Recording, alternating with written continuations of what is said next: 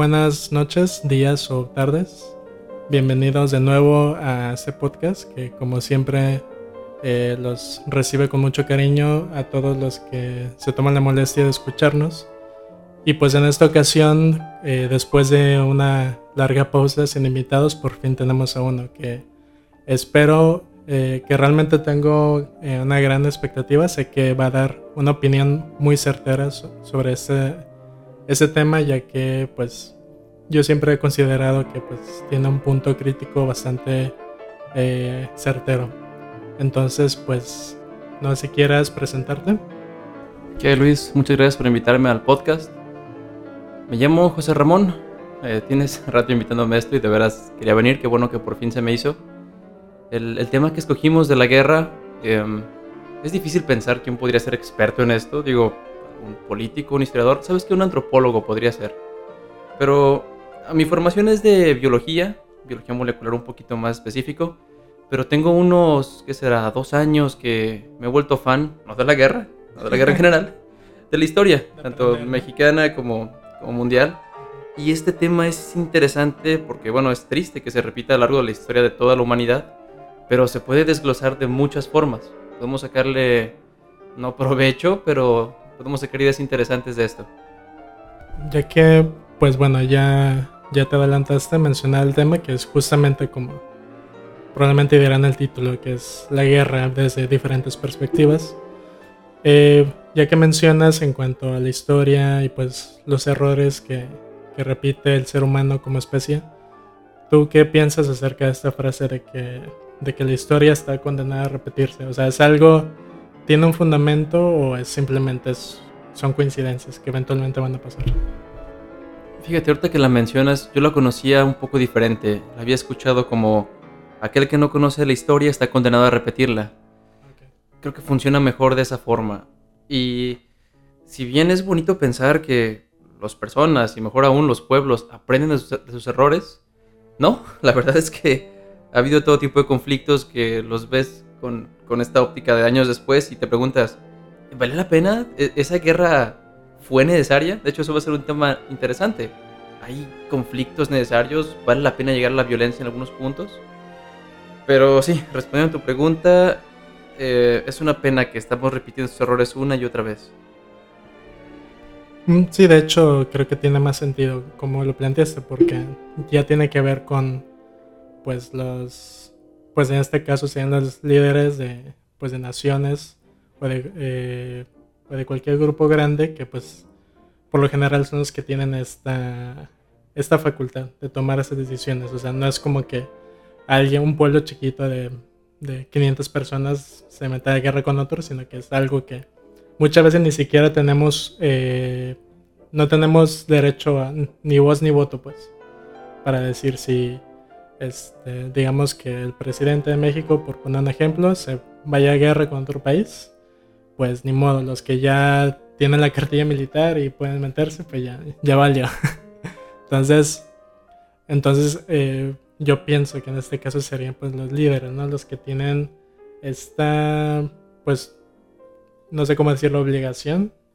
Obviamente pues de saber de la historia de, de su país, la historia de la guerra. Y porque pues eventualmente, no siempre, pero me imagino que tienen que tomar ese tipo de decisiones, ¿no?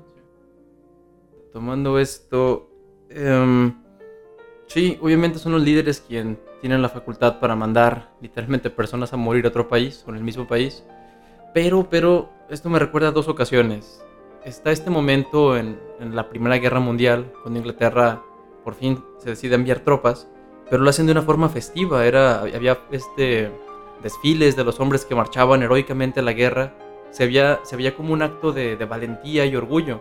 La gente decía, sí, vamos a la guerra, es ensalzar nuestro país, esto es algo bueno. Y el contraste que es interesante aquí es con la guerra de Vietnam de, Estados Unidos. Ahí no, ahí no hubo un apoyo absoluto del pueblo y las consecuencias fueron palpables. Entonces, ahí me hace pensar, sí, los políticos pueden decir, vamos a mandar a las personas a la guerra, pero no es suficiente, el pueblo tiene que respaldarlos de cierta forma. Si hay una presión, este, no sé si política, social o económica, pero sin duda impacta que el pueblo esté de acuerdo o no con la guerra. Y qué mamada es esa, ¿no? Que el pueblo diga, sí, vamos a entrar a un conflicto armado. Entonces, siguiendo pues en esa línea, ¿tú crees que haya... Pues me imagino que pues en algún punto... eh, porque pues en sí esto lleva a la pregunta de por qué surgen las guerras, ¿no? Porque no es como que... eh, o bueno, quién sabe, ¿no? O sea, no es que la gente le guste pues disparar la gente a otro país solo porque sí, o sea, hay un motivo, o sea, ya sea cultural, sea político, de geográfico, a veces de que pues comparten el mismo territorio, la misma cultura, religión, o a veces es por, por lo contrario, porque hay una religión distinta, porque hay un choque, etc. Entonces, ¿tú crees que haya guerras que de verdad tengan alguna justificación por alguno de estos motivos? O sea, hay una, hay una explicación, o sea, nosotros sabemos por qué, digamos, en Medio Oriente, pues hay, hay constantes eh, conflictos armados, que pues ya sea religioso, político o lo demás, pero hay una razón. Pero de, verdad, ¿habrá alguna de estos conflictos, ya sea ahí o donde sea, o cuando sea, que tú digas, esto no había otra forma de solucionarlo más que pues con un conflicto armado? Esa pregunta va a estar difícil. Espero que las respondamos en el transcurso de este podcast. Y sí, como mencionas, la gente en general no creo que quiera ir y matar a otra gente y ya. Creo que aquí la clave es la otredad. El pensar, ellos son diferentes a mí, eh, se visten diferente, tienen otra religión, otras, otras costumbres, otros valores. Y justamente esto se aprovecha bastante como propaganda de guerra. Creo que el momento más este, obvio, más palpable fue en la Segunda Guerra Mundial con estas películas que ensalzaban tanto a los nazis como a los estadounidenses, en las que te decían, nosotros somos los buenos, ellos son los malos. Ocupas convencer a las personas de que ir y cometer asesinatos está bien. Te voy a dar una buena razón para que lo hagas. Pero, pero regresando a tu pregunta de si habrá algún conflicto justificado, pues sí, sí está bastante cabrón. Eh, los únicos que se me ocurren son los de, de defensa. Si un país va y dice, oye, quiero tus recursos, oye, quiero anexionar esta sección tuya, bueno, puedes este, intentar obviamente por la vía diplomática, puedes eh, anexarte, no anexarte, aliarte con otros países para hacer una presión, pero y si, ni si ninguna cosa funciona, si empiezas a ver los tanques en tu frontera, ¿qué seguirá? ¿Qué, qué será más sabio? Decir, ok, me rindo, les entrego al gobierno, ahora pertenecemos a ustedes, o quizá ahí sí vale la pena luchar por, por tu tierra, porque bueno, una posibilidad es de que te conquisten, invadan y, tengan la posibilidad de violentar tus derechos, y quizás sean buenas personas y digan, oye, te vamos a anexar nuestro país y te va a ir muy bien. Sí, puede ser, te van a vender esa idea. Pero ¿y qué tal si no? ¿Qué tal si solo quieren tus recursos? Y te van a ver como una provincia de la cual se pueden aprovechar. No lo sabes. Y ahí tienes que preguntarte, como país, ¿va a dar la pena intentar defendernos contra otra nación igual, menor o, o más este, armada? Creo que solo en esas circunstancias podría justificarse un, un- un acto bélico en defensa. Y esto también sería complicado y polémico, pero entrando en materia, ¿qué pasa cuando Alemania empieza a expandirse? Toma Polonia, nadie hace nada. La segunda. La segunda, sí, perdón. Eh, toma Polonia y este, los países están como de, ok, eso es un conflicto aislado, vamos a, a estar pendientes.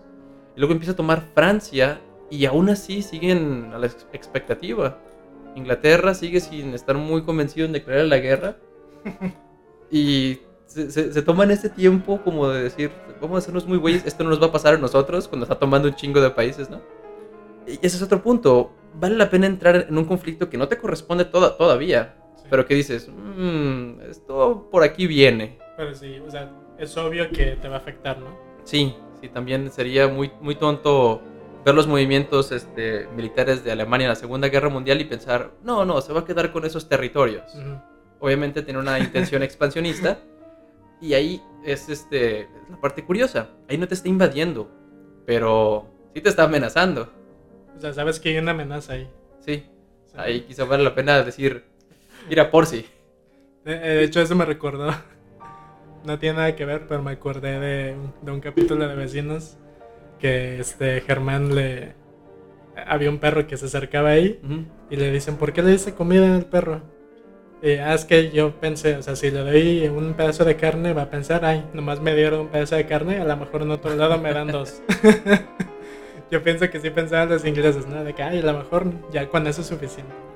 Sí, pensaban que podían solucionarlo por vías diplomáticas y con sanciones y estando en desacuerdo, pero Sí. Alemania tiene una visión muy expansionista y nada, este lo llamaron la, la guerra de broma o la guerra de mentiras, cuando eran puras sanciones y críticas, pero no tomaban acciones militares. Creo que hay una frase de, Winston Churchill, como, ah, verga, estaría bueno que la recordara, ahorita en el transcurso me voy a acordar, pero justamente habla de, debimos entrarle rápido, nos tardamos mucho tiempo en entrar y esto nos costó territorio y obviamente vidas. Que, que, es otra parte que hay que tocar. Es, es, fácil y es como más lógico ver la guerra así, con fechas, con, con territorios, con números. Ajá. Pero bueno, hay miles de personas, tanto militares como civiles, muriendo en todos lados ahí. Sí, es otra cosa que a lo mejor, que de hecho pensaba, justamente iba a tocar, o sea que en sí, eh, ahorita tú y yo estamos hablando sobre la guerra, lo vemos como algo lejano, porque, o sea, yo no, yo ahorita no me siento pues con esa amenaza de que un país vaya a invadirme, o que, o yo no siento que mi país lo vaya a hacer con otro.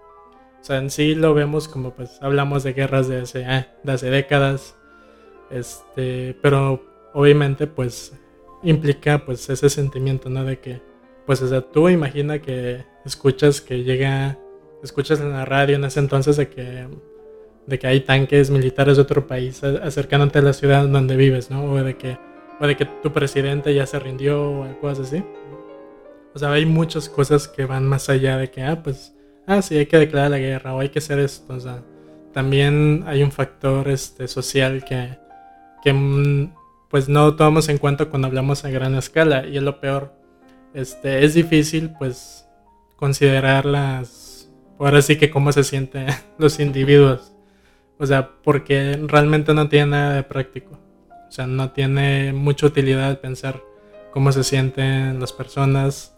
Podemos, en sí, lo importante y que pues, me imagino que tienen la mayoría de los líderes es pues obviamente pues preservar el territorio y pues las vidas, ¿no? De los civiles, obviamente de su, de su fuerza militar. Pero así como, pues como tú dices, ¿no? Lo vemos como algo muy seco, como un número. O sea, de que perdimos tantas vidas o de que se metieron a, este territorio. Este, porque al final de cuentas es algo que tiene, es lo que tiene más sentido, o sea, verlo así. Sí, es que, ¿cómo, cómo decirlo?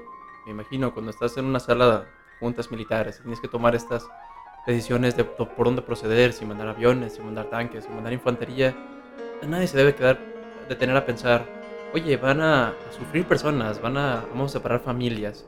Sí, eso es como, se, entiende, es obvio, pero les vale madres totalmente. Pequeño pausa, ya me acordé de la frase de Winston Churchill. Cuando Alemania empieza a expandirse, Inglaterra no le entra y después le entra, este Churchill dice, preferimos el deshonor a la guerra. Tendremos el deshonor y también la guerra. Sí, es como de, güey, no la pensamos mucho y igual vamos a entrarle. Eh, vamos a, bueno, lo vamos a tocar más adelante, pero ahorita que lo mencionabas, sí, el factor humano, el factor personal o, emocional de la guerra parece que nunca influye, pero, pero sí, sí, sí influye. Esto pasó desde el final de la Segunda Guerra Mundial, cuando se empezó a saber de los errores de Auschwitz. Esto quizá no tuvo impacto en la guerra directa porque pues, ya estaba acabando, pero tuvo mucho que ver en los juicios de Nuremberg, me parece, cuando juzgan a los nazis. El hecho de que la gente supiera todo lo que hicieron, obviamente tuvo mucho peso en los juicios. Y también esto toma relevancia en las invasiones a Irak o en Afganistán. El hecho de que la población civil vea los horrores de la guerra, ellos sí no están viendo números. ellos les da igual el presupuesto nacional o cuántas este, misiles estamos enviando ellos ven fotos de gente sufriendo, ellos ven fotos de familias separadas y a ellos sí les importa, la, al, ¿cómo se llama? A la población de tu país que está invadiendo y al, al ojo internacional, ellos sí le ponen atención a, las pérdidas civiles. Y eso puede mover la balanza geopolítica. Sí, sí de hecho, tiene mucho sentido también.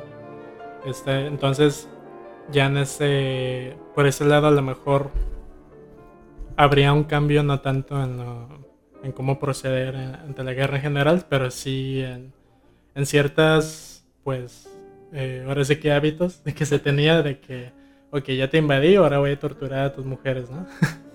este, y, o sea, y ahora tus civiles van a ser mis esclavos por los siguientes 20 años, que pues pasaba, ¿no? Y pues no sé qué tan presente existe, esté en este momento, pero al menos ya, pues ya se reprueba por justamente por el país invasor, o sea, por los civiles. Entonces sí un cambio. Pero ya que hablamos de la posguerra un poco, o sea, en sí de los ganadores y quién escribe la historia, también surge la pregunta de, ¿realmente tiene una utilidad? O sea, si, ok, nos entramos en guerra porque, bueno, no sé, territorio, por defensa, por el motivo que sea, digamos que el país que gana realmente ganó, o sea, fuera de que invadió o ganó o defendió, ¿realmente hay una ganancia? Ahorita que lo dices, me acordé de una frase de, hay, hay gente, no, hay, hay empresarios o políticos que ganan presencia política, ganan, ¿cómo se llama? Estas, um, ¿cómo, decirlo? Líneas de transporte, partes de comercio, ¿no? Poder mover tu mercancía de un lado a otro. Hay, hay gente, gente que puede ganar con la guerra. Pero no, en general las demás personas pierden. Pierden este, oportunidades de trabajo, pierden obviamente vidas de sus familiares, pierden la esperanza en un, en un este, mejor mañana. Imagínate tener este, tu ciudad tomada por otro, otro país, y peor todavía en México, que ni siquiera es otro país, ¿no? Es mismo conflicto interno. Pero ¿qué, expectativas te quedan a futuro cuando estás viviendo esto? Definitivamente te quitan bastante cuando entras en una situación de guerra. Ah, algo que estaba, estaba leyendo en el, esqueleto que tenemos era sobre, sobre las perspectivas de la guerra. Y se me ocurre que ahorita es muy diferente a la que teníamos antes, que también esto es, cultural y, y depende del tiempo. Pero se me ocurren dos ejemplos interesantes de culturas bélicas en las que la guerra estaba bien vista, no solamente aceptada, sino algo bueno. El ejemplo clásico es Roma y otro un poco más local sería con los aztecas o mexicas, ¿cómo se identifica los que estaban ya en los este, últimos? Sí, A ver. vale, aztecas o mexicas. Pero bueno, ellos tienen esto de las guerras florales. La onda era ganar este poder militar, y no solo militar, sino social. Tú ibas a la guerra, conquistabas un territorio, tenías este, prisioneros de guerra. Ah, eso es bueno.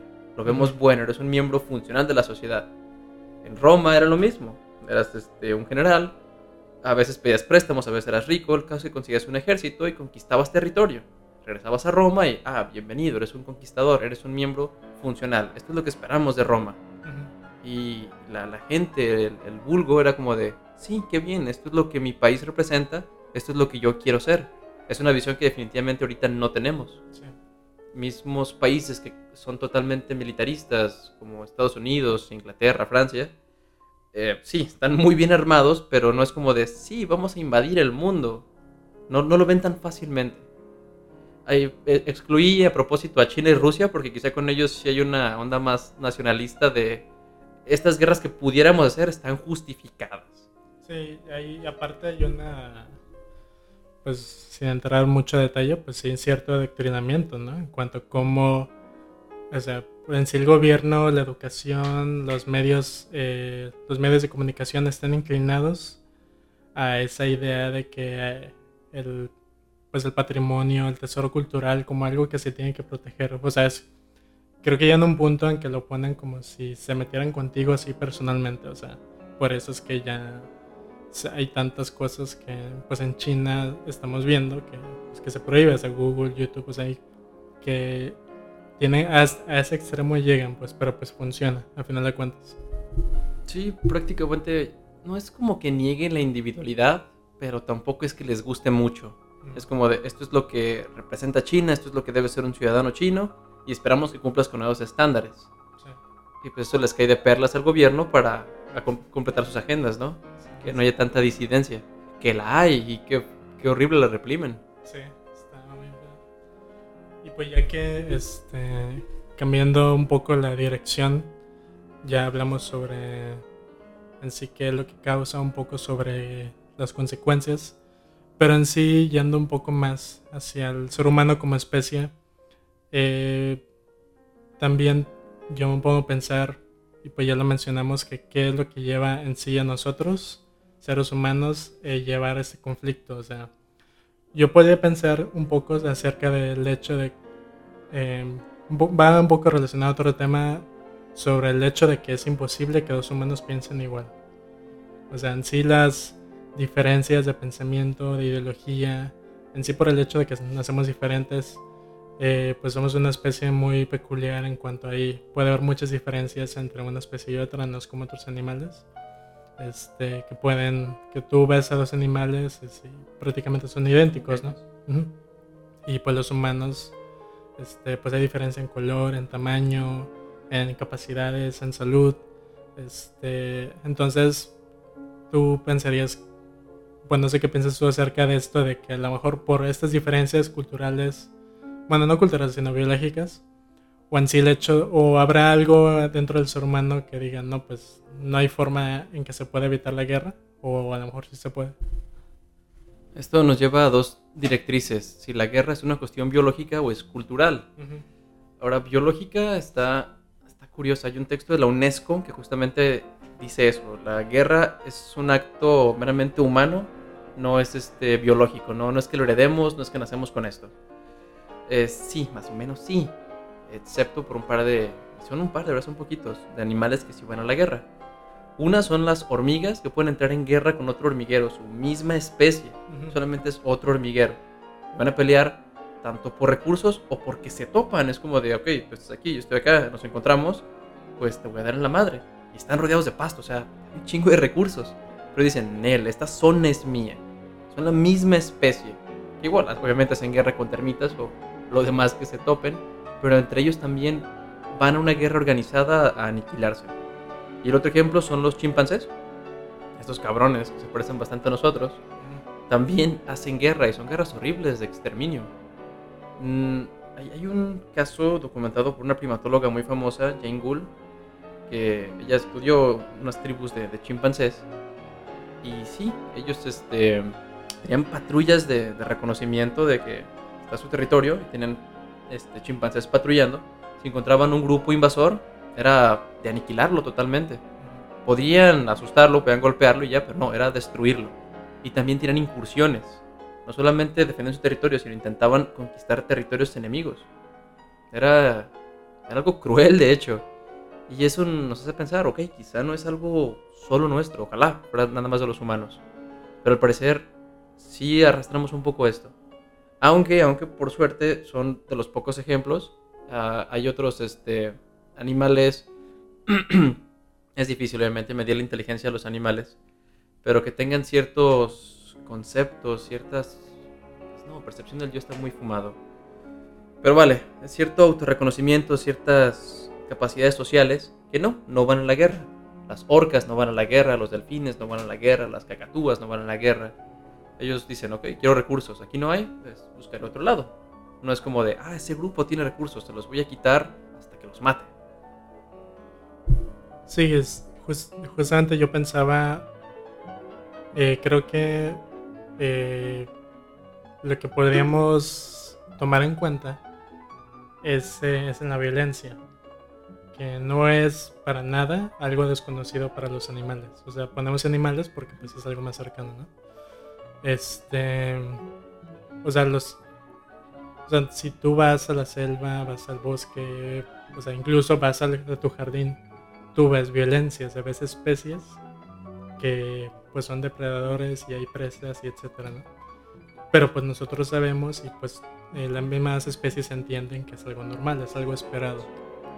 Y, nos, y pues nosotros también somos depredadores en muchos aspectos, pero pues también en sí animales que consumimos, ¿no? O sea, como la carne y así. Pero creo que en este caso pues la diferencia es el hecho de pensar en especies que puedan eh, que sean más o menos de la misma capacidad, ¿no? O sea, porque es diferente, eh, pues que un perro se coma, no sé, un insecto, un ratón, etcétera, o un gato, pues que se coma un ratón, a que un gato eh, intente pelearse con un perro, ¿no? O, que, o un animal de su mismo tamaño. Y yo creo que es la gran diferencia el pensar, o con su misma especie, pues, que justamente lleva eh, me hace volver al, al, otro tema, su tema anterior, de cuál es la utilidad, o sea, de qué les sirve, en este caso los animales, este, ir a la guerra. Si saben que va a haber pérdidas muy fuertes de ambas, de ambos este, bandos, no sé si tengan mucha utilidad y, y de hecho irónicamente es más inteligente, ¿no? O sea, de que, o sea, güey, si sabemos que nos vamos a masacrar y vamos a quedar unos cuantos, o sea, ¿para qué lo hacemos? O sea, ¿cuál es el sentido en que solamente en estar matándonos? Pues si realmente no va a haber un beneficio, entonces yo creo que no, y no es de que yo creo, o sea, justamente ya se, por eso mismo se establecen los territorios, ¿no?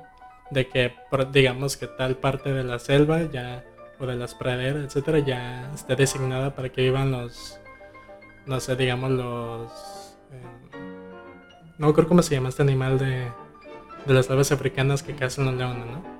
Este, que es... Eh, pues que por lo general son los que comen. Entonces, digamos que viven en el mismo territorio, pero ya cuando está entendido que pues de vez en cuando uno o dos van a ser casados. O sea, igual sigue siendo violencia, pero ellos ya, ya, ya están conscientes, o sea, por eso mismo ya tienen desarrollados los sentidos, este, la organización, este, van, en, este, van en conjunto para protegerse, digamos, eh, algunos tienen cuervos, este, cuernos, perdón, este, para defenderse o, o para parecer más grandes, etcétera. O sea, ya ya hay una, pues ahora sí que la cadena alimenticia, o sea, ya está todo establecido. Entonces siento que la diferencia con la guerra es que rompe con todo eso. Porque no es como que, ah, ya, ya normal que, que entremos en guerra cada cierto tiempo. O sea, la guerra pues rompe con muchas cosas, o sea, con la cadena, este, con la, con cierta rutina, digamos. Entonces yo creo que por eso es muy raro encontrarlo con animales, porque la violencia existe, pero no de esa forma organizada y con especies o dentro de su misma especie que sería una fuerza similar. Justamente el ejemplo que das de los perros es un buen ejemplo. Obviamente los perros, igual que la mayoría de animales, ejercen violencia. Pero es una violencia pausada. Ellos quieren un objeto, un recurso y ya está. Puedo obtenerlo, lo obtengo, no puedo, ok, lo dejo. Un perro puede quitarle un trozo de comida a otro perro y una vez que lo quita, pues ya está. Y no hace nada. No, es todo, ya se lo quité y el otro dice, bueno, perdí, ni modo. Eh, pueden pelearse por territorio y quizá uno muera, pero no es la intención. La onda es, vamos a pelear hasta que te vayas. Si no te vas, bueno, ya fuiste. E incluso en grupos de perros pueden pelearse y quizás se maten, pero no es como que se van a perseguir hasta exterminarlos. La diferencia entre violencia y guerra en este caso yo le vería como ejercer violencia de forma organizada y repetitiva. Como de vamos a mantener esta agresión hasta acabar con este grupo. Y, y este, vamos a tener un punto y se me fuera sobre esto de los animales y, la violencia, cómo la ejercemos. Ah, ya recordé. Una, una teoría, ¿no? no es oficial, pero tiene bastante sentido. ¿Cuándo empezamos a hacer guerra y por qué hacemos guerra? Si éramos nómadas, pues nada, si había faltaban recursos, los buscas, y si alguien más los tiene, se los quitas. Ahora ellos, pues eran nómadas, no podían crear con muchas cosas, tenían dos opciones, pelear o decían, bueno, están mis recursos, tómalos y ya me voy. Y los demás humanos dirían, bueno, ahí están sus recursos, no necesitamos nada más, no vamos a perseguirte. Pero ¿qué pasa cuando dejamos de ser nómadas y nos volvemos sedentarios? Cuando ya le dedicas tiempo a trabajar la tierra, tienes un granero, tienes pues, zonas de cultivo, tienes este, animales de crianza, y otro grupo dice, yo quiero esa zona, ocupo eso. Ahí el grupo que está defendiendo tiene dos opciones, pelear o irse. La cosa es que si se va, ¿qué va a hacer? Se van a quedar como de, ok, esos sí eran mis recursos, eso sí puedo recuperarlos, esa sí es mi zona de cultivo. Y ahora la cosa ya es personal. Ya no es nada más de obtener o perder recursos, ahora ya es tu tierra, ya no es la tierra, es tu tierra. Ahí quizá viene el, el problema con la guerra, la, lo territorial. Lo territorial, pero a un nivel más, como decirlo, interpersonal, de, posesión, ¿no? de posesión. Vaya, aquí vamos de nuevo, el problema es el capitalismo. la propiedad privada es el problema. Pero sí, sí, porque son recursos a los que no estás tan dispuesto a desapegarte. Piénsalo, eres un neandertal, tienes este, la comida que puedes cargar, las herramientas que puedes cargar. En un conflicto que pierdes, pues agarras lo que tienes y te vas.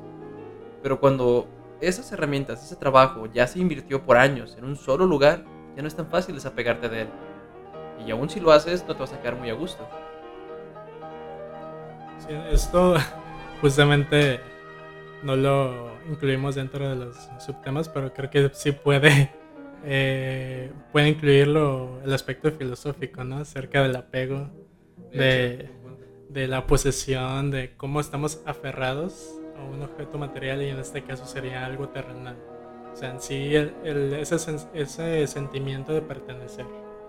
Porque imagina, o sea, la verdad, no imagino, o sea, eso es- se me hace bien loco eh, pensar en los nómadas que pues literal nacían y crecían y morían pues de un Sí. lado a otro, o sea, Sí, jamás, jamás se establecían, o sea, nada más, yo creo que solo se tenían a dormir y siguen caminando y caminando y, y así por miles de kilómetros.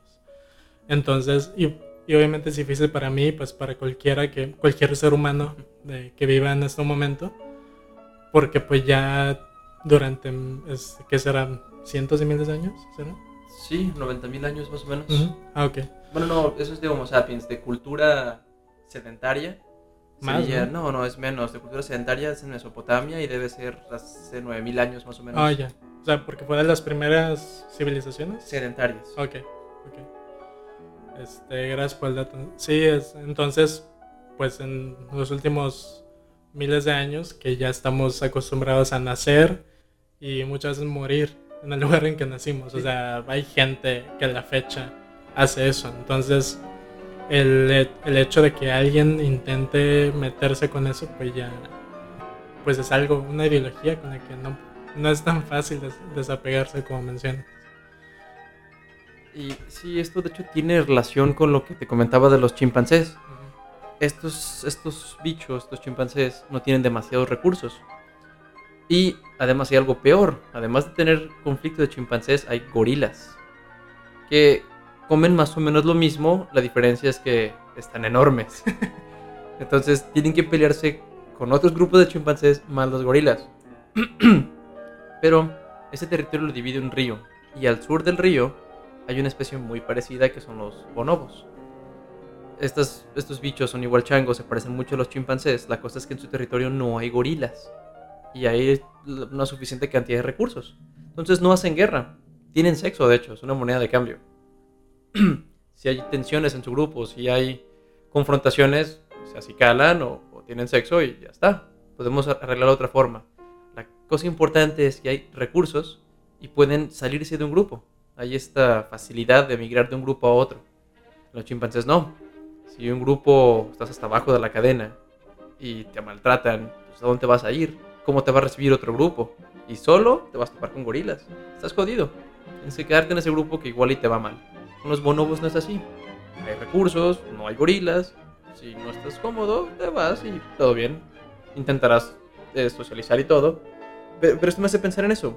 Quizá uno de los problemas de la guerra, una de las razones son los recursos. Pero, ¿qué pasa con los países que ya tienen recursos e igual van a la guerra? O sea, ahí está la invasión del Golfo Pérsico de Estados Unidos, ¿no? Creo que fue en finales de los noventas. O a principios. Estados Unidos ya era rico. Y sí, quería petróleo, obviamente, pero, hombre, ya tienes recursos. ¿Por qué ir a la guerra por recursos? Sí. Entonces no puede ser nada más eso. Sí. Debe ser más complejo.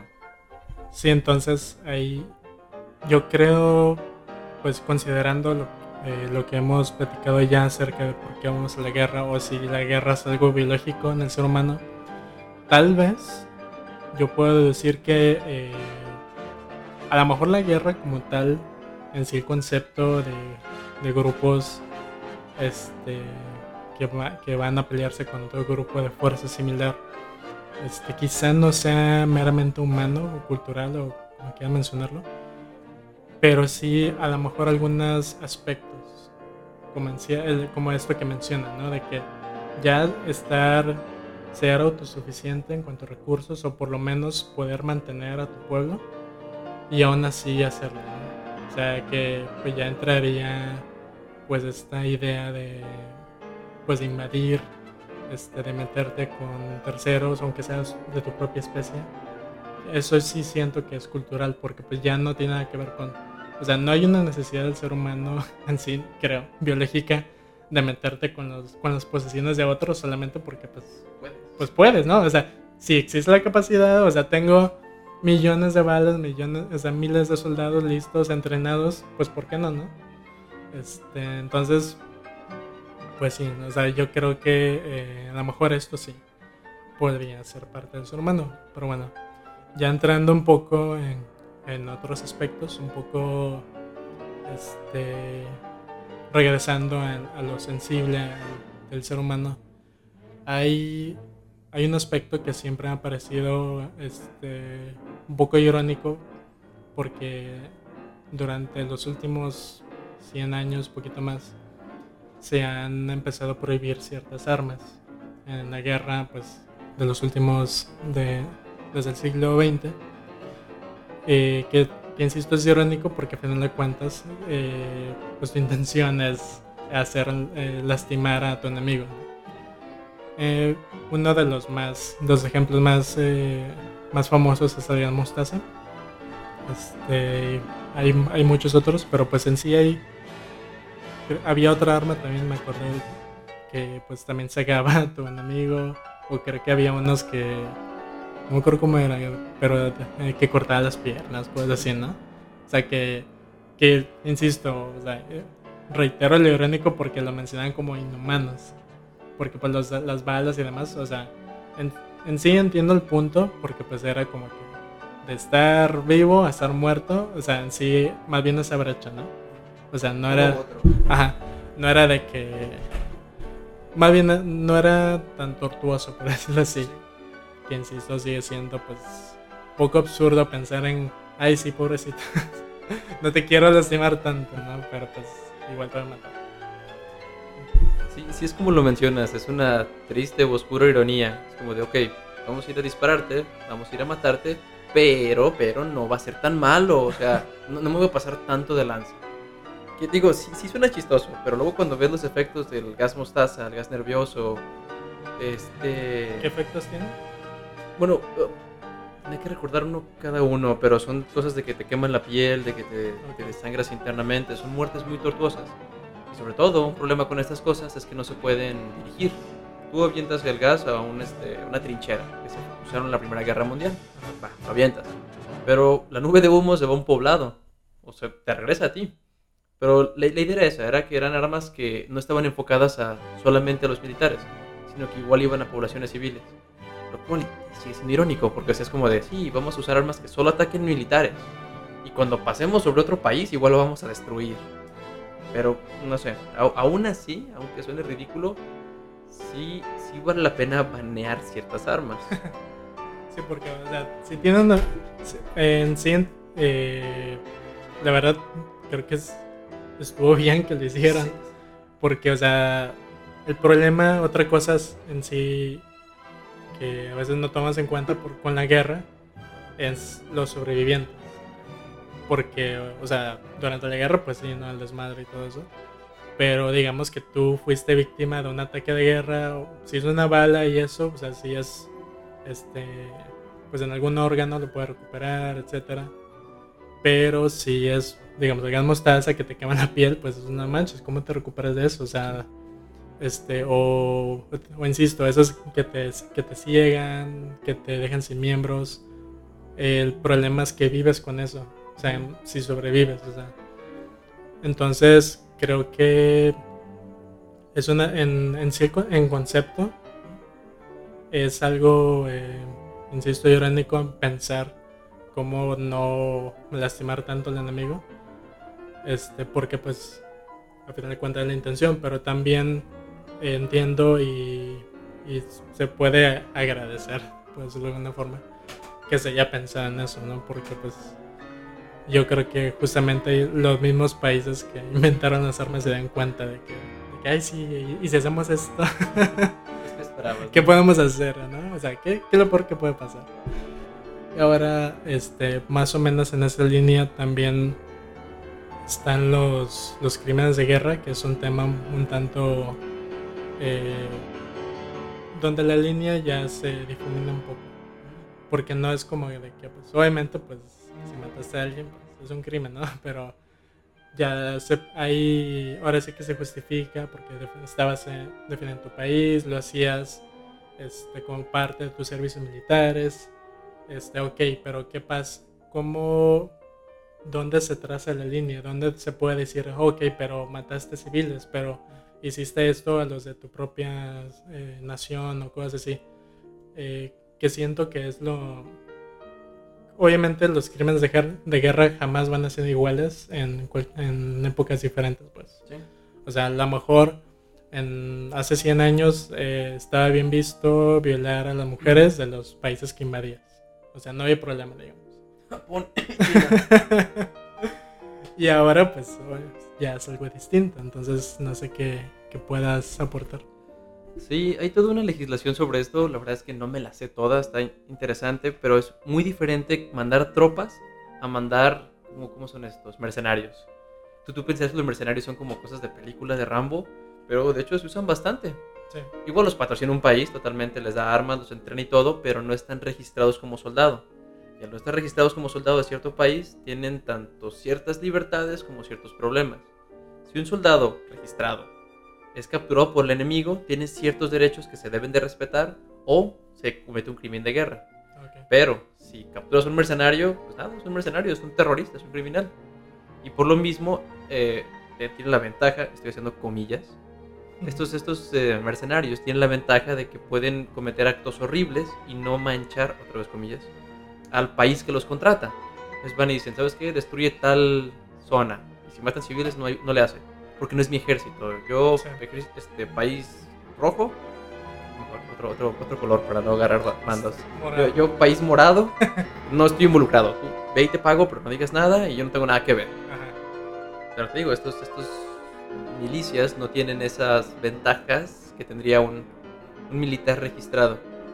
Y En- sí, en sí es esta imagen pública, ¿no?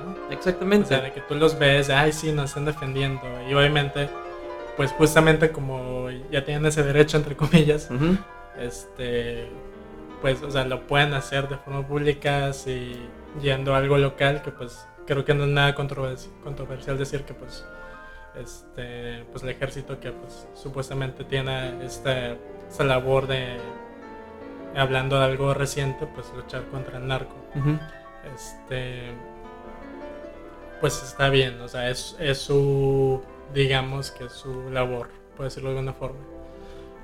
Entonces, ya si hacen algo que está fuera de lo que se supone que hacen, pues Sí. es el problema.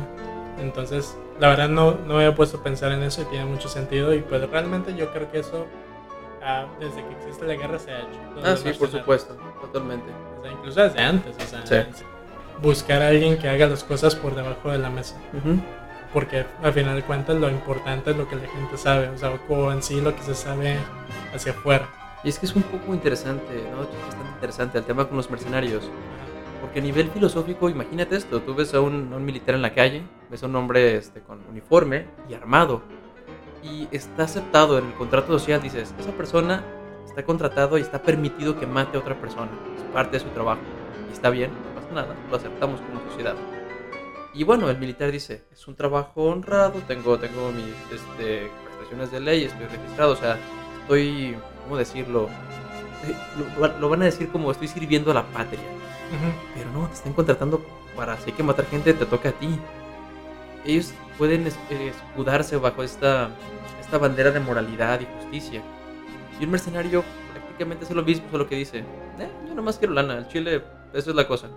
Al militar igual le pagan. Pero el militar dice, no, yo sirvo a mi patria, yo tengo los colores de mi país, defiendo a mi gente.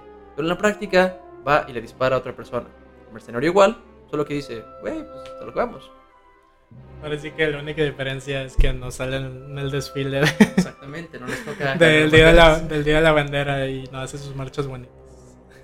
Ahora, no digo que los mercenarios son buenos para nada, no, no es mi intención, nada más digo, es extraño que veamos gente armada y digamos, sí, está bien, ellos quizá maten gente y está muy bien, no pasa nada. Pues les damos permiso. Sí, sí, está normal.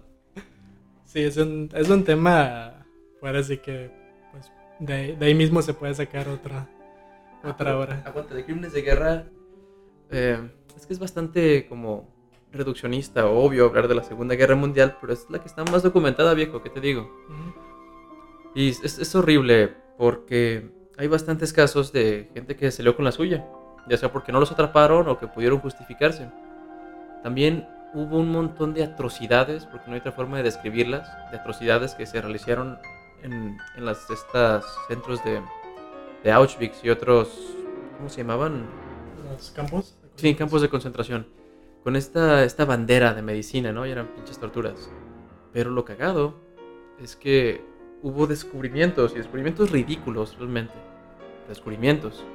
Y ahí viene la cuestión moral de decir, ok, se recolectó esta cantidad de información a base de tortura y sufrimiento de otras personas.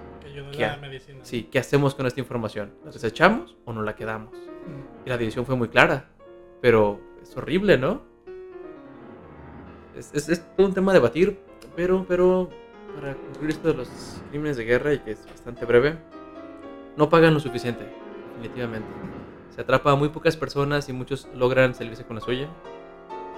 Porque es, es como si utilicen como monedas de cambios y atrapas a un general o a un alto funcionario enemigo, puedes intercambiarlo por otros este, prisioneros que atraparán de los tuyos.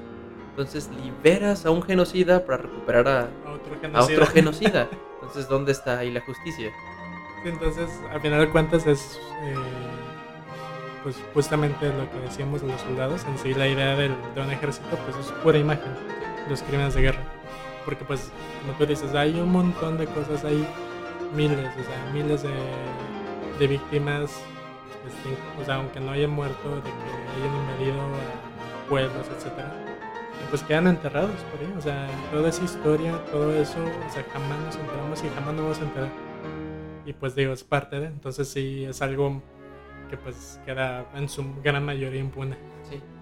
Pero, pero bueno, entonces yendo un poco al siguiente punto, ya un poquito aterrizando a algo más reciente, algo que pues podemos relacionarnos más.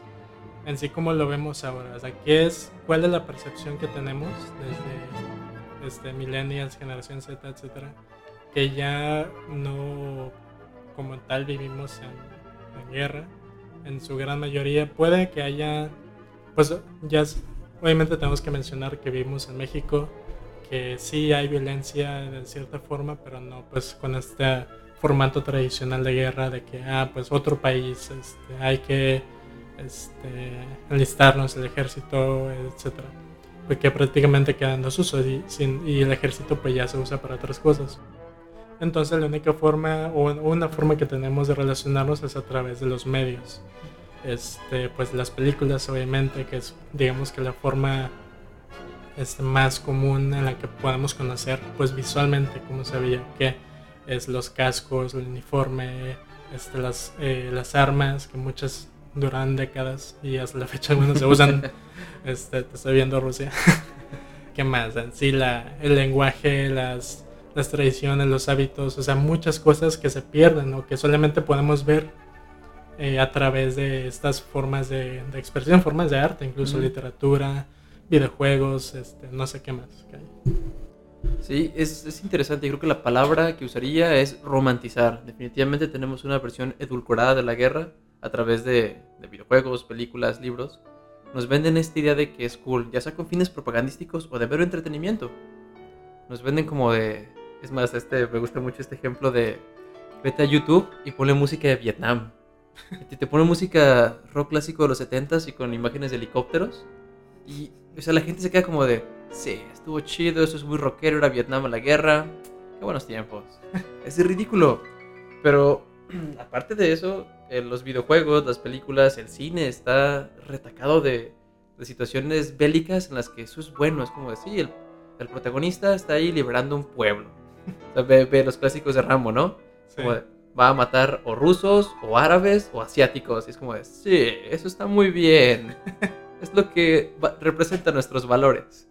Y es, es chido que ha cambiado un poquito. Piensa en este, las películas de ahorita de disparos, ¿no? Está John Wick, por ejemplo. Este sujeto no está ultra musculoso y no está matando minorías. Ya hay como una. ¿Cómo decirlo? Un cambio. Un cambio. Igual estamos ensalzando la violencia, ¿no? La estamos haciendo divertida. Pero el enfoque es diferente. Ya no es un soldado americano invadiendo otro país para imponer su visión de libertad. Ahora es un sujeto peleando contra la mafia, ¿no? Yo, yo creo que este, en sí este cambio pues creo que es relativamente reciente, creo que tiene unos 15 años más o menos, 10, 15 años, que pues obviamente tenemos que mencionar, pues está influido por el, acceso, el acceso que tenemos a, a los medios, ¿no? O sea, la información y pues obviamente también el hecho de que cualquier persona prácticamente puede grabar y puede compartir. Entonces yo me entero, este, a lo mejor no por este, Facebook o YouTube, pero sí de alguna forma sale un video de los de cómo torturan a civiles en, en otro país o en, mi país o donde sea. Entonces ya no es algo secreto, ya no podemos ver las cosas con lo que los medios tradicionales nos quieran este, tratar de tatuar, que para empezar ya están muriendo. O sea, y tenemos que mencionarlo porque es una gran parte de cómo vemos la guerra, o sea, cómo las películas de televisión, sobre todo los, los medios, las noticias, que antes no, no había otra forma de enterarse de la guerra más que viendo la tele. O sea, que sí veías el discurso del presidente de Estados Unidos o de cualquier país, o veías, no sé, este, los soldados, pero pues tomas muy específicas, muy seleccionadas. Y ahora no, o sea, tú ves eh, la tele y sí puedes hacerle caso lo que tú quieras, pero también te van a llover mil videos este, grabados de gente que está ahí y nadie les paga para este, seguir una agenda o, intentar vender una cierta propaganda. O sea, lo, es lo que es. Entonces yo creo que por eso mismo se ha intentado cambiar. O sea, ya no, ya no vas a convencer a alguien a, ah, sí, los soldados son buenos. son los héroes. Que, o sea, no es que no es por satanizarlo ni nada, pero al menos ya no pueden, ya no pueden este, vender esa idea tan fácil. Sí, estoy muy de acuerdo con eso. Antes era una visión unilateral. este, tus televisoras locales te decían, esto está pasando, estos son los malos, y ahí está, esa es la información, es todo. Y ahorita tenemos esa apertura de que te, satura, de hecho, te llegan un montón de videos de, de las acciones militares en diferentes países. Y aunque es más libre, no sé, creo que también está medio, medio manipulado. No me quiero poner conspiranoico, pero sí, sí hay movimientos para polarizar la guerra hacia un bando u otro. Y creo que, creo que lo hacen los dos bandos, ¿eh? o sea, no, no, no me pondría del lado de ninguno en esta circunstancia ambos van a mostrar los videos que le convengan a su, a su bando. Eh, otra cosa, pasando un poquito los videojuegos, perdón. No, de hecho entrando, de hecho entrando los videojuegos. No me quiero poner puritano, no quiero sonar de estas, estas, señoras de alguien quiere pensar en los niños. No, no va por ahí. Eh, pero sí se me hace cabrón que, que un niño de 8 años sepa diferenciar una K-47 de un M16 sepa que es una Glock y que es un revólver, sepa que es un RPG, es como de... ¿Y cómo funciona? Sí, sí, cómo recargarlo y qué munición llevas expansiva, y es como de...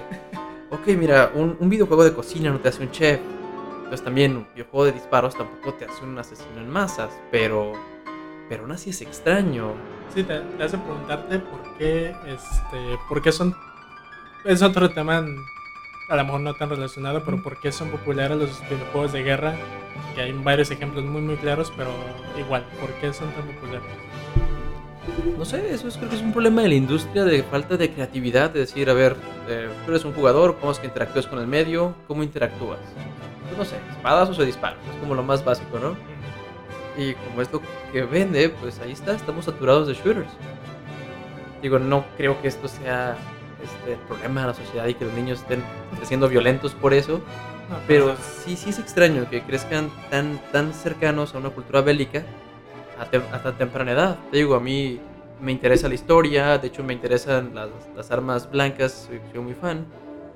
Pero creo que tienes que verlo con cierto criterio, con cierta perspectiva. Si lo ves desde los 8 años, sin formarte un criterio más profundo, si dices, ah, sí, está chido andar apuñalando gente en videojuegos y disparar y en GTA, andar enseñando todo, no sé, a esas edades quizá no está cool. Y yo también jugué GTA de niño, o sea, no, no es para, para ser muy exagerado.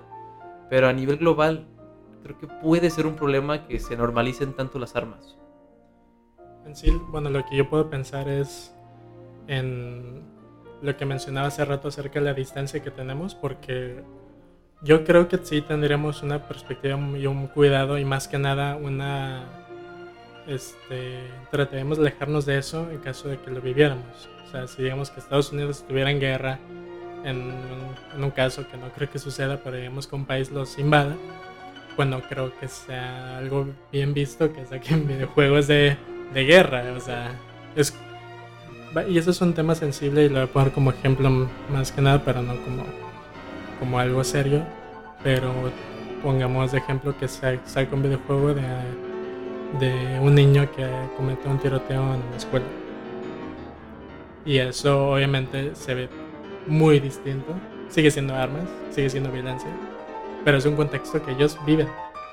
Entonces yo creo que esa lejanía es lo que les da esa libertad de decir, ah, sí, la guerra, las armas, la violencia, como cualquier shooter que muchas veces tiene elementos de fantasía, que también eso hace que, que los jugadores lo vean como algo que no es real.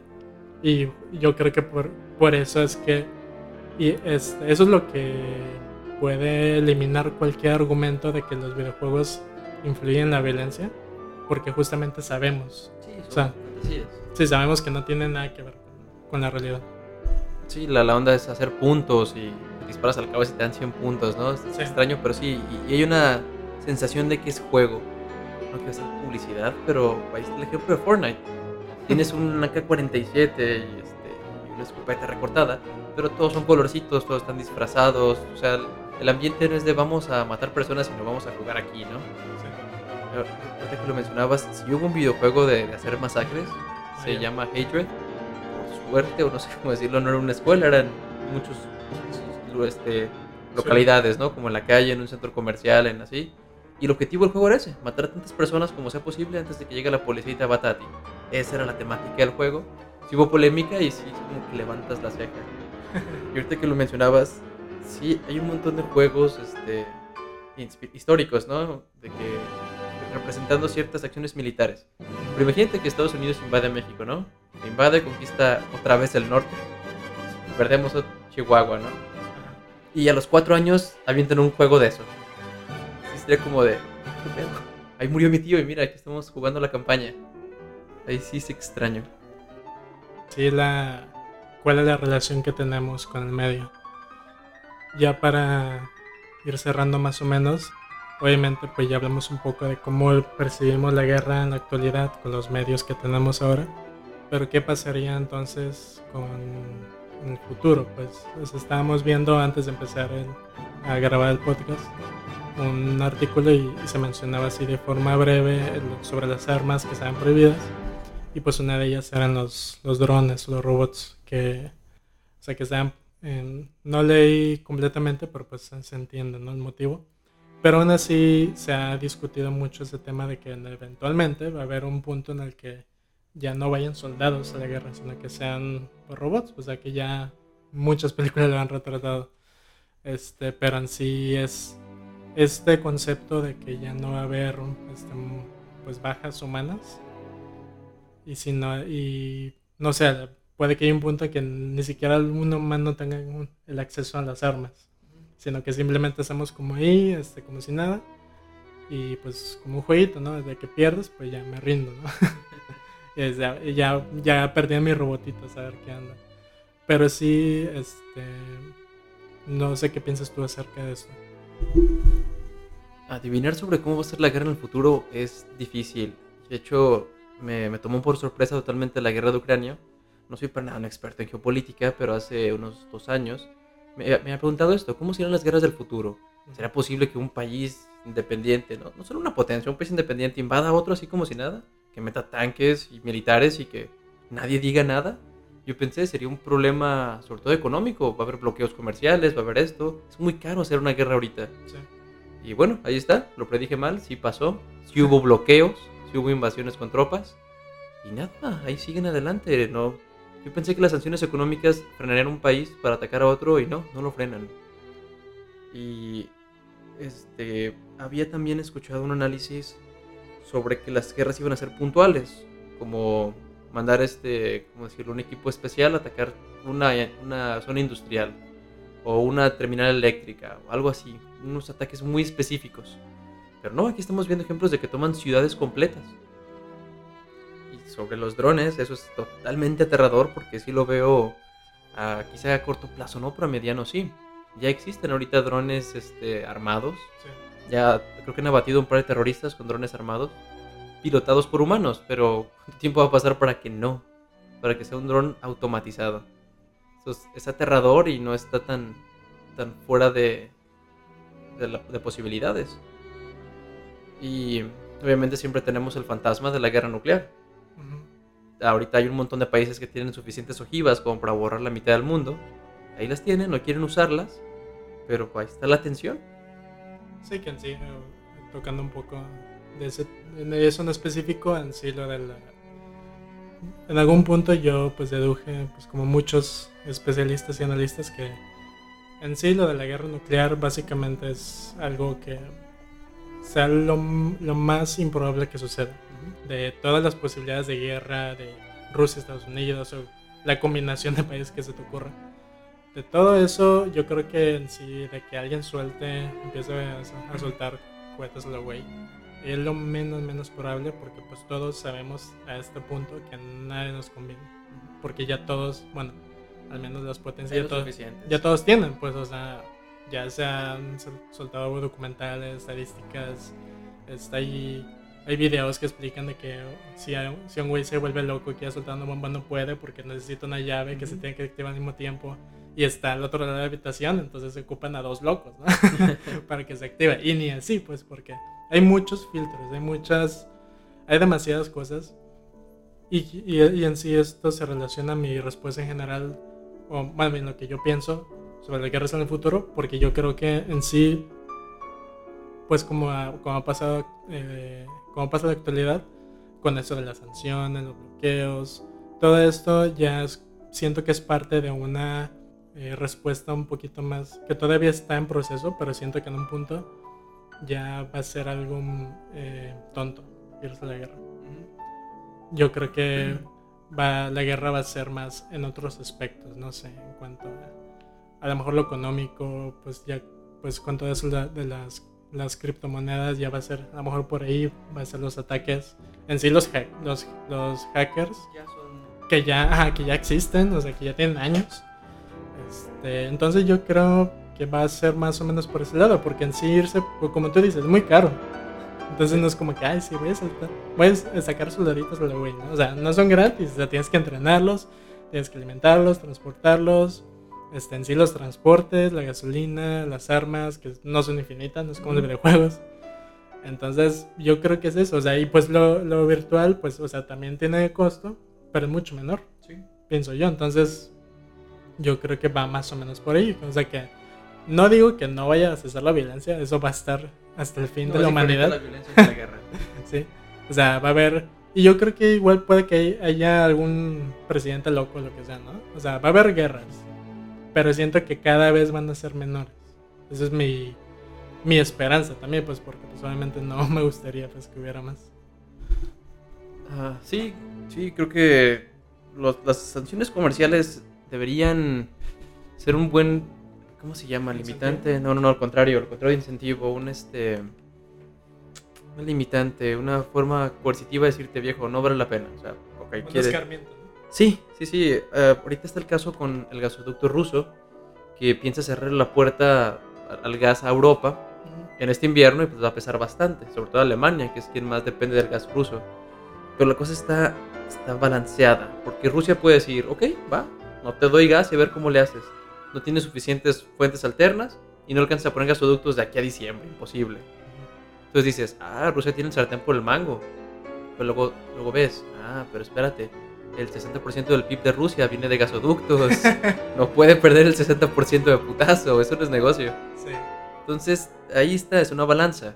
Creo que por ahí va a ir la cosa. Y para concluir, se me ocurre un ejercicio interesante. Quizá no tan interesante ahorita, pero será interesante a futuro. Ahorita hay otra guerra más, no, no es guerra, es una tensión, una tensión política entre China y Taiwán y obviamente Estados Unidos, así es bien chismoso. Hay una tensión ahí y quiero que discutamos así brevemente qué perspectivas tienes, cómo crees que va a pasar esto, va a escalar, se va a detener. Y cuando escuchemos este podcast en 2-3 años diremos, ah, así la tiramos, y diremos, no mames, ni- no teníamos ni idea de lo que iba a pasar. A lo Ok. mejor ni electricidad para escuchar el podcast. Esperemos que para empezar estemos vivos. Eh, obviamente, pues yo no soy tan, tan informado, por lo menos en eventos recientes, pero sí sé que es para nada es un, un tema sencillo. Sí. O sea, eso es, eso es algo que tiene que quedar claro y cualquiera que diga lo contrario realmente no sabe del tema. Este, igual Hong Kong y, todo esto. O sea, son, yo pienso, justamente volviendo a este tema de que aquel que no sabe la historia está condenado a repetirla. Pienso en las colonias antiguas, ¿no? O sea, cómo eran en hace 300 años, de cómo eran las colonias. Llegabas a un lugar, decías, esto es mío y ahora ustedes trabajan para mí. Fin. Esto ya no se puede aplicar. Entonces en su lugar pues ya sé qué es lo que hace. Le hace influencia económica, este, en influencias de, en, este, cultural también. Pero pues obviamente China, pues que tiene otra visión distinta, no lo puede dejar así, no se puede detener ahí. Entonces tiene que ir al siguiente paso y pues ¿cuál es el siguiente paso? Pues cómo están estos dos lugares y pues igual Taiwán que pues prácticamente no tiene este pues no tiene autonomía o, sea, o, su, su, autonomía está pues pendiendo un hilo o sea, entonces eh, en sí no puedo obviamente no puedo dar una respuesta creo que nadie no no pero adivina a ver si la tienes Ok. Mm, ¿Qué puede ser? Yo pienso... De entrada yo pienso que van a tardar. No creo que, no creo que en tres años se solucione. Probablemente en 20 años, no sé. Eh, pero supongamos que lo, lo, que lo próximo que pase, ya sea mañana o 100 años, no sé. Probablemente yo creo que sí, sí se va a independizar porque, insisto, o sea, ya no, puede, ya no se pueden tener colonias como antes. Y no creo que, con todo lo que ha pasado, no creo que se pueda anexar como, ah, sí, eres parte de... De verdad no creo que pase eso, o sea, y, no, y tampoco, pero igual, o sea, no creo que dure mucho tiempo así. Igual no sé cómo van a suceder las cosas. Entonces, puede, no sé, que suceda algo similar que pues, con, con Ucrania que pues invada y trate de buscar la forma. Obviamente no es igual, pues que pues Ucrania ya tiene mucho tiempo que es independiente, pero pues hay que recordar que Ucrania fue parte de Rusia. De la, de Rusia. bueno, perdón, de, la Unión Soviética, pues. O sea, pero pues era parte. Era parte. O sea, era pues, como si te quitara, no sé, un, tercer brazo, ¿no? Ah, me, me acuerdo cuando tenía ese tercer brazo. Entonces, no sé. Pienso que va a tratar de hacer eso, pero también yo creo que eh, China está en una dirección un poco riesgosa en cuanto a cómo está funcionando su economía por la falta de, jóvenes y todo eso. Entonces, pienso que todo depende de cómo le ve China económicamente. Si sigue creciendo, pues igual y si a lo mejor lo invade y valió caca, ¿no? Y pues y de paso nos todos y, y obliga a todo el mundo a aprender chino, no sé. Este, pero sí, sí cae en esta crisis que muchos piensan que está en una gran burbuja, pues, en cuanto a la sobreproducción de, de, recursos que tienen y que eventualmente va a cesar, o sea, no, no, lo pueden mantener. Si pasa eso, entonces a lo mejor ahí van a meterle presión a China, porque pues ya ha pasado con mucho, hay muchos ejemplos, o sea, eh, algo que pasó creo que hace dos años, yo este, veo, veo partidos de la NBA y pues ellos tienen un mercado muy, muy fuerte en China. A veces tienen partidos en China, o sea, de la NBA. Entonces, la controversia fue porque hubo un, este, un ejecutivo de, de uno de los equipos de NBA, de, de Houston, de Houston Rockets, y dijo un comentario apoyando a los manifestantes de Hong Kong. Entonces, pues ya te imaginarás. Este, muchos decían que le iban a despedir, que iba a salirse de la NBA por completo y pues, y pues no, solamente pidió disculpas. El, el, el, manager del equipo dijo que, obviamente, dijo que no, no tiene nada que ver con el equipo, que era su opinión personal y ya. Creo que no perdió su trabajo, pero pues sí tuvo que hacer ese control de daño, ¿no? Al instante.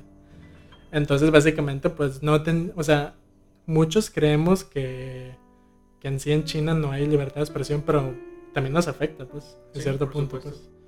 Entonces yo creo que, volviendo a tu pregunta, pues sí, yo creo que todo depende de cómo le vaya China. Si, yo creo que sí va, a haber una crisis, no sé cuándo, y pues cuando pase, pues ahí yo creo que Vietnam va a aprovechar, no sé, más o menos así eh, pienso. Tienes razón, justo desde el principio, esto no es un tema fácil, no somos expertos y los mismos expertos dicen, pues no sé, güey, está difícil. no sé. ellos, ellos hablan como si le preguntabas a un amigo. Sí, pero este es cotorreo y vamos a adivinar. Eh, este, una opción que se me ocurre es que se va a mantener las tensiones, pero el status quo. Taiwán intentando independizarse, pero no intentándolo demasiado. Y China diciendo, ay, quédate quieto, pero tampoco presionando demasiado.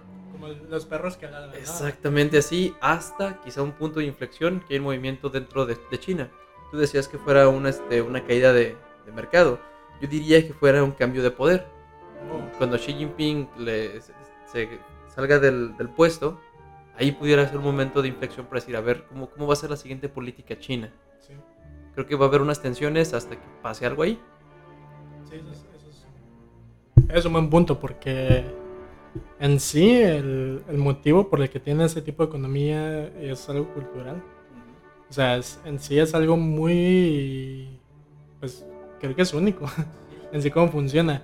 Y, y eso, o sea, tener ese tipo de cultura aunado a la cantidad absurda de gente que vive ahí, pues causa este, este potencia, pues de que esa, esa cultura de, de o sea, esta cultura de tanto trabajadora, de incansable, pues, y en sí, pues este es el sentimiento de, de pertenecer, de pa- patriótico, que se ha solamente ido este, subiendo en los últimos años.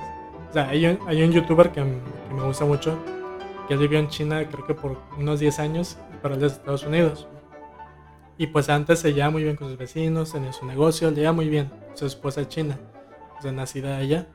Y pues con los últimos cambios de los, últimos 2-3 años, o sea, ya sus vecinos lo ven mal. O sea, antes se llevaba bien con ellos, o sea, tiene, eh, se reunían y todo, y ahora lo ven mal. Porque pues se ha creado esa idea de que todo los, lo que es externo, lo que es extranjero es malo. Ya este, le quitaron su negocio porque diciendo que era este, que le pertenecía pues a China, ¿no? Que así le hicieron a mil personas y obviamente más los extranjeros. Entonces, eh, la verdad no se me pasó por completo y eso que es parte primordial de, de cómo funciona China. Pero pues no sé. O sea, en sí, para mí es... Bueno, yo pienso que es más fácil decir de que, que de verdad pase ese cambio. Porque no es solo de poder, es algo, es algo cultural. Entonces, si este nuevo líder, que no sé cuándo parezca, tenga esa otra nueva visión, que a lo mejor mantenga esto de patriotismo, pero ya no tan radical, sino que sea un poco más flexible, que empiece a aceptar así de nuevo, que ya digamos que tenga Google, cositas así. Entonces, no sé, o sea, eso también puede que influya, ¿no? Otras cosas, incluyendo pues, lo, de, lo de Vietnam, pero pues... Digo, si ahorita China es bastante represivo y hay un nacionalismo exacerbado así, cabrón. Sí. Pero no es la misma China de Mao, ¿no? O sea, tampoco está tan culero. Ha habido cambios. Bueno, sí. Sigue estando horrible, pero no es tan malo como antes. Pero bueno, Se imagina cómo sería la- el, periodo de Mao con redes sociales. esto está bastante loco y se da, se da para buenos memes. Qué pena, hay un chico de gente que murió ahí, pero haría buenos memes con eso. Vaya, sí, en sí, con el, con el poco footage que tenemos, wow. Pero bueno, ya este, con eso cerraríamos. Ese, como, como siempre me pasa, siempre me pasa con los invitados, siempre siento que quedamos cortos. Que en sí, cuando me pasaste el tema, yo dije, pues, ok, la guerra, pero ¿qué? Hay mucho de guerra. Entonces, este, pues, obviamente siempre es un placer, sobre todo, tener una perspectiva, porque el podcast, este, como les digo, es un espacio para quien sea que tenga, a lo mejor, sí habla y lo que sea, pero en sí tener un medio distinto, ¿no? Para expresarse, porque pues obviamente es distinto cuando le platicas a un amigo que cuando lo dices y gente que de otros países te puede escuchar o gente que no conoces. Y pues en sí la idea es tener espacio, tener esa comodidad, que sea una plática, pues a final de cuentas es eso, es una plática, o sea, ninguno de los dos somos expertos en relaciones internacionales, ni, ni en política, pero pues obviamente tenemos experiencia, o sea, tenemos una experiencia. En cuanto a lo que vemos, lo que consumimos, lo que hemos vivido, si alguno fue a, esos países o a lo mejor no, conocemos a alguien, yo que tuve este, compañeros que fueron estudiantes de intercambio, que viven allá, y pues ya cuando se regresaban, pues ya no tenía forma de comunicarme con ellos. bueno, uno sí, porque tiene Instagram, pero en sí, pues, eh, a final de cuentas, es un espacio de donde uno se siente cómodo para decir lo que se le antoje. Y, pero obviamente, pues, siempre con esa intención de, pues, de tener cierto respeto. O sea, como mencioné hace rato, el tema de los tiroteos escolares, lo puedo mencionar, podemos hablar, incluso decir un chiste y todo, pero con ese entendido de que, de cómo se ve. O sea, no es, no es... eh, lo, lo último que quiero es eh, pues picarle eh, la panza al oso, no sé cómo decirlo. Sí, sí, entiendo. Entonces, pues José Ra, eh, un gusto. eh, ¿Me repites cuál- a qué te dedicas? Gracias por la invitación, estuvo divertido. Eh, perdón, te respondo ahorita, nada más deja divagar un poquito con lo que decías. Sí, es cierto, no, no somos expertos en el tema, pero igual es interesante compartir opiniones. Sí, vale claro. la pena, obviamente, la réplica, no réplica, el, el feedback que pueda haber en redes, Sí. sería chido, siempre es agradable. Hasta los tecnicismos, a mí me gusta corregir así detallitos. Claro. Este, yo soy egresado de la Facultad de Biología de Tecomán, Ok. administro un negocio familiar y conozco a Luis del Café. Es una persona interesante. Me invitó a este podcast hace ya, hace ya rato. Qué bueno que por fin vine y me gustó bastante la dinámica. Sí, súper. Y les decía que lo importante cuando hay invitados es esta dinámica. O sea, de que cuando yo hago mis podcasts por mi cuenta, solamente tengo una perspectiva. Sí. Por más que investigue y me, y me eduque, sigue siendo una sola visión. Entonces, tener otra realmente alimenta muchísimo la, este, la conversación que se puede tener, que pues puedo tener por mi cuenta. Entonces, pues José Ra, muchas gracias y ojalá puedas incorporarte en el futuro. Sí, sí voy a venir. Estuvo divertido y nos veremos para la siguiente. Muy bien, pues ahí nos vemos.